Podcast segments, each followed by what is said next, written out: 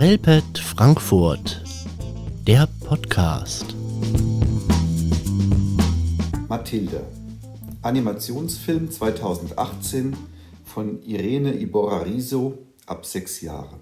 Ich bekenne mich dazu. Ja, ich bin ein Fan von Klein Mathilda. Ganz ohne Sprache, nur mit Geräuschen zeigt der siebenminütige Animationsfilm das Heldenleben Mathildes in ihrem Kinderzimmer. Nachdem Papa abends das Licht gelöscht hat, kommen die bösen Geister, huschen die Schatten. Ab, schnell unter die Decke. Da draußen knirscht es doch. Ängstlich lugt Mathilda hinaus und tatsächlich. An der Wand zeigen sich Umrisse eines Gespenstes, nein, sogar eines Ungeheuers. Doch Mathilda wäre nicht Mathilda, wenn sie mit Unterstützung ihres Stofftiers nicht den Kampf aufnehmen würde. Aus sicherer Entfernung können die kleinen Zuschauer des Films das Chaos, das nun entsteht, mit Lust und Lachen verfolgen. Am Ende entdeckt unsere Heldin, weil sie nicht nur mutig, sondern auch schlau ist, den Zusammenhang zwischen Licht und Schatten.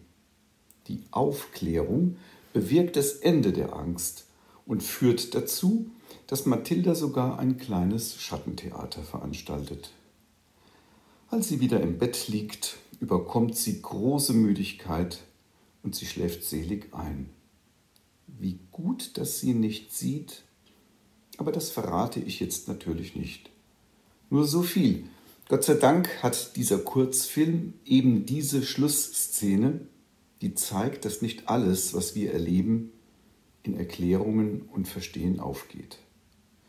Trotzdem und in erster Linie kann der Film die kleinen Zuschauer dazu ermutigen, sich nicht so schnell einschüchtern zu lassen und den Dingen auf den Grund zu gehen.